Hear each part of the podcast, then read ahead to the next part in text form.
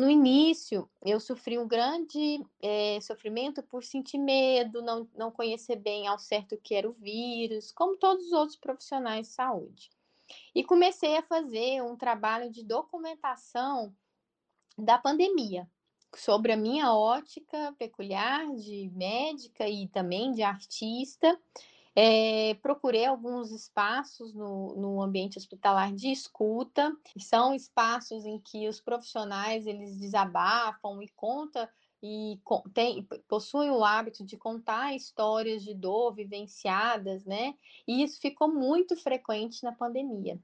Então, com a partir dessa, dessa escuta, eu comecei a desenvolver é, aquarelas e a pessoa me contava a história, eu fazia a aquarela e depois mostrava para essa pessoa. E no momento de fazer o boletim diário para a família, no período vespertino, eu é, fiz toda a parte técnica, né? Passei para a família a parte técnica e ao final eu fiz uma pergunta para a família.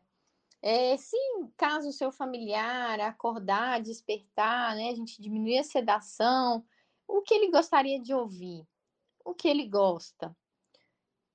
E tive um retorno muito assim, emocionante. A pessoa do outro lado da linha, né, a familiar, soltou uma risada e falou: Ah, ele gosta, ele é torcedor do Palmeiras. Se, se ele acordar, fala que o Palmeiras ganhou. Fala que o Palmeiras ganhou. Uma outra senhora disse: Ah, ele gosta de Raul Seixas. Quando ele estava doente aqui em casa, eu colocava música de passarinho, música de, é, de água, ele gostava de ouvir isso.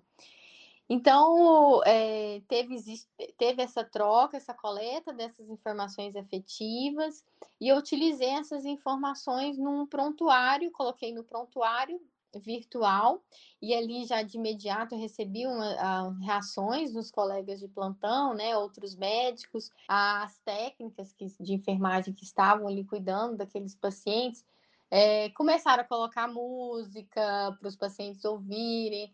Teve um paciente que teve até uma reação, subiu a frequência cardíaca, começou a se movimentar. É, e elas ficaram todas, todas animadas, então você vê que descontraiu o ambiente e muda a forma do cuidado, né? A atenção naquele momento, a atenção à saúde.